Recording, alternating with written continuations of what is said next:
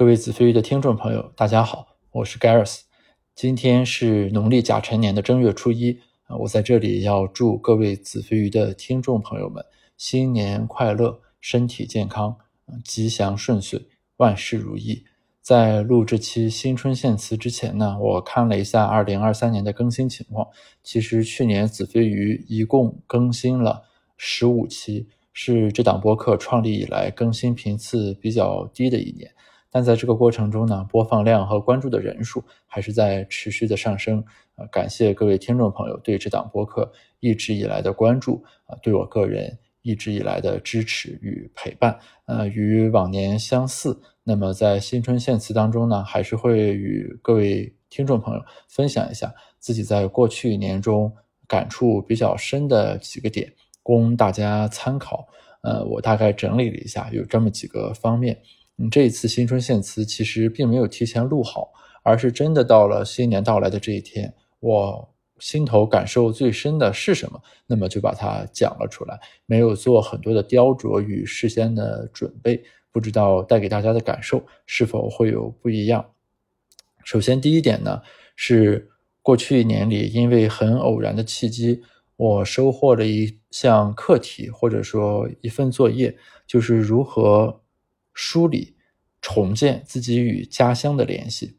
是什么引发了这个思考呢？是在去年中秋的时候，啊，有师兄组织了一个中秋赏月的活动。那么在这个活动的现场，就有很多人表示，今天是中秋节，是团圆佳节啊，提到了很多与故乡有关的往事。于是有一位师兄在这个活动中就提出了一个问题，就是故乡到底意味着什么？我们为什么要怀念故乡？对一个人而言，哪个地方应该被定义为他的故乡？啊，历尽漂泊的人是不是就没有故乡？等等等等。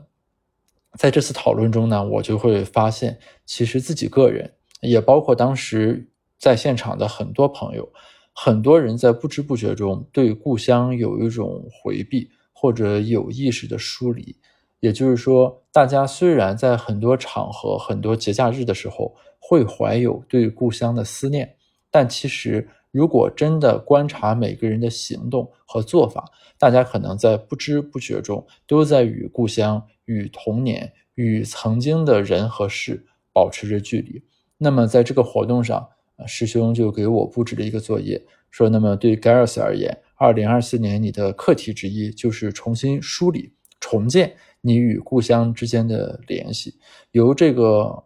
命题启发，我才回头看自己从大学阶段离开家乡在外求学以来，确实是自己在行动上都在似有意似无意的与家乡保持一定的距离。嗯，虽然经常是因为自己工作和学业比较忙，但仔细想来，很多时候是一种借口。那么。不知道大家会不会在这方面有类似的感受，就是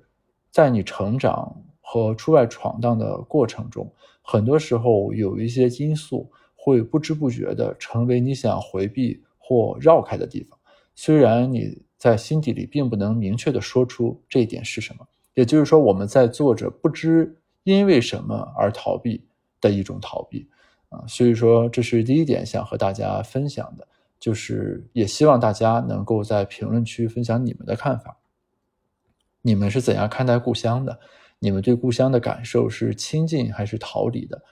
为什么？故乡怎样塑造了你？在你出外闯荡的过程里面，你对故乡的认识有什么变化？你此刻心中的故乡是你原来的那个故乡吗？等等等等。这是在过去一年里让我感触比较深的一点，也是二四年我与朋友们对话或许会涉及的主题。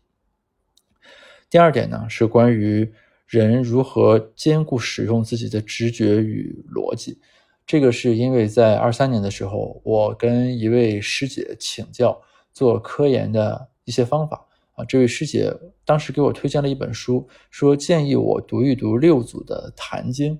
我当时提出我的困惑是说，我在之前其实接触过很多和佛学呃有关的这个内容，也粗粗的翻过一些经书，但自己有一个基本的感受是，因为佛经大部分是由梵语翻译而来，所以说文字内容颇为佶屈聱牙、晦涩难懂，自己即便翻完了这些相关内容之后，也不足以呃从中吸取到有益的收获，更遑论说这些内容对我的科研形成指导。师姐当时就指出一点，说那就更应该读一读《坛经》，为什么呢？是因为《坛经》的作者呃六祖慧能是中国人。所以说，《坛经》是少有的中国人自己写的，而不是翻译而来的经书。那么，我当时进而问他一个问题，就是说，读不读《坛经》，我们姑且不论，能不能讲一讲为什么你从做科研的角度说建议我读一读《坛经》？当时师姐提出，呃，他的答案是这样的，他说，因为禅宗和《坛经》最重要的一点是教给人怎么样跳出。既有的框架与逻辑，也就是破除掉你原来的所执着的呃一些内容。嗯，他以自己写作的经验为例，他说他目前为止写的最满意的一篇论文，当时所运用的方法和写作的状态，其实就跟禅宗所讲究的顿悟非常像，就是你要在写的时候。放弃掉你学科里原来有的那些逻辑概念和他们彼此之间的关系，先把这个文章的主体内容一挥而就，然后将这个文章的主体内容再运用本学科的术语和概念进行一个再表达。他说，呃，之所以我们在很多时候写文章很困难，或者说写文章很空洞，是因为我们可能习惯了从概念到概念不停的推演与演绎。那在这个过程中，我们所表达的内容其实没有一个扎实的根基，会进入一种我们其实并不知道自己在写什么的状态。但是运用这种来自于禅宗的方法之后啊，借用新借用《坛经》里面的一些这个指引啊，就可以在此过程中放下既有的学科概念形成的桎梏啊，帮助你在一个相对自由的情况下，先表达自己的思想。所以说，嗯，我们要学会的其实是放下结构去思考，思考完毕之后再运用结构来表达，放下逻辑和框架，运用直觉完成最初始的呃学术研究的探索。呃，这番对话其实对我的启发是很大的，因为长期以来我一直认为运用逻辑和推演，从既有的概念和理论出发去拓展是常见的学术研究的路径。但是这段对话让我感受到了。呃，完全不一样的一种状态。在这之后，我也如师姐所说的，确实去读了一下《坛经》，发现其中有很多理念在治学和育人方面是对人有很大启发的。比如，其中五祖要为六祖撑船的时候，他们俩所说的“迷时师度，悟时自度”，就是你迷惑时有老师来度你，呃，但是你顿悟了之后，就应该自己来度自己，等等。都是非常引人思考的，所以也借这个机会啊，把这本书推荐给大家。呃，第三点是刚刚在一月份我去美国参加学术会议，并进行了访问，与自己的朋友还有一些年长的老师们有一些交流。在这个交流的过程中，我们讨论了一个问题，就是我们在座每一个人的天赋是什么？在你过去这些年的发展。当然，既包括科研，也包括学习、生活等等各个方面。你是如何运用自己的天赋的？那么当时我先提出了一个问题，就是如何定义天赋啊？大家说，天赋指的是在这个方面你不用付出很多努力，却能做的比平均水平更好。所以说，在那个对话里面，我们其实是把天赋与努力放在了一个相对对立的语境上。在实际情况下，二者当然是不对立的。我们为什么要这样讲呢？其实就是想通过这样一种表达上的张力，来倒逼每一个处在对话中的人，来说出来自己的天赋到底是什么，自己在努力的又是什么。当你努力去做一件自己不具备天赋的事情的时候，你的感受是什么？在那个对话里面，我就会回想起自己的几个很神奇的经历。比如说，我学钢琴时的感受，学篮球时的感受，我在那个当下就能够很清晰的感受到自己在这件事情上没有天赋。当然，你可以勤能补拙，以自己反复的训练去克服这一点。比如说，钢琴你不懂乐理，没有绝对音准，这也没有关系，因为钢琴是机械性的乐器，你可以记住指法，记住键的位置，然后通过肌肉记忆来弹。你反复的操练之下，你弹出来的乐曲可能依然很优美，但是我就会清晰的感知到自己在弹琴的过程中缺少对琴的一种驾驭，而更多的是一种经过反复的训练所习得的一种肌肉上的习惯等等等等。我们当时进一步聊到的是说，在我们既往的生活中，特别是在求学的生涯当中，是因为有应试的体系和一些固定的任务的存在，比如说你要保研，要完成期末考试，要提交期末论文等等。因为任务的给定，你不得不去完成它。在这个过程中，无论你有没有天赋，你都要付出努力。在这样一个过程里面，我们就忽略了自己的长处与短板之间的这个差别。而一概的以我们要通过勤奋和努力这样一种占优的策略去击穿我们所面对的当下的这些任务，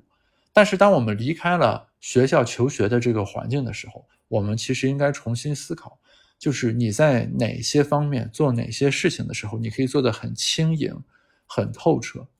很轻松，不经过那种翻山越岭的跋涉就可以将它做得圆满，因为我们扬长。而避短其实是不容易做到的，我们能够知短就已经很难得了，更遑论说改短，其实是一种很强的妄念。如果我们认为一个人在接受完了高等教育之后的基本面是比较稳定的，我们有一个相对而言平稳的内核，那这个时候，与其在某些方面执着于进行改造啊，不如从另一个角度更好的觉知自己的天赋在哪里，并对其加以运用。同样，比如说，我认为在做这档播客的过程中，我就会感受到自己在与人的交流和表达上，似乎拥有一些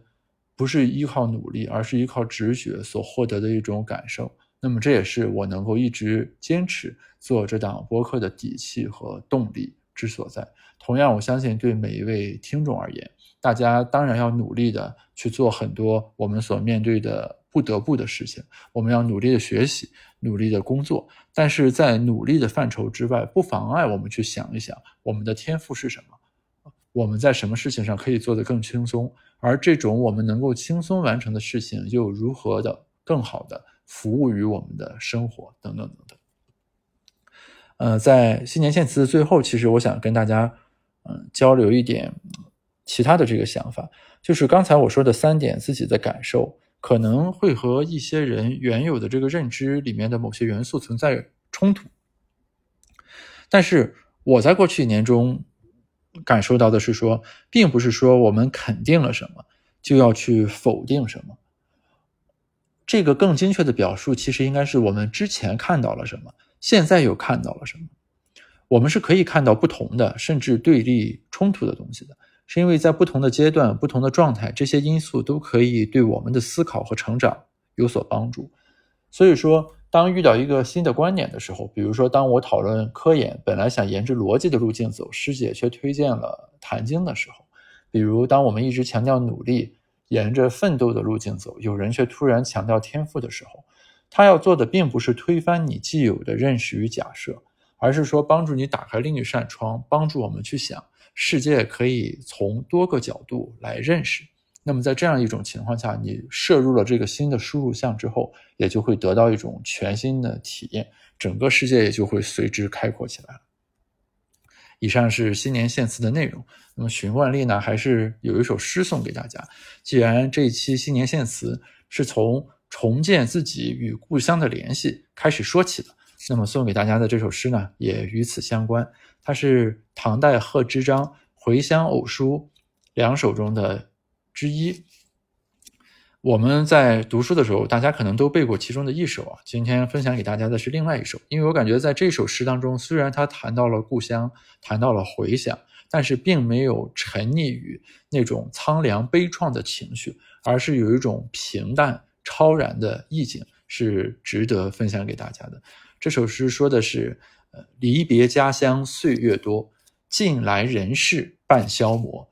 唯有门前镜湖水，春风不改旧时波。希望在新一年里，大家也都能有这种春风不改旧时波的恬淡与宁静。再次祝大家新春快乐，谢谢。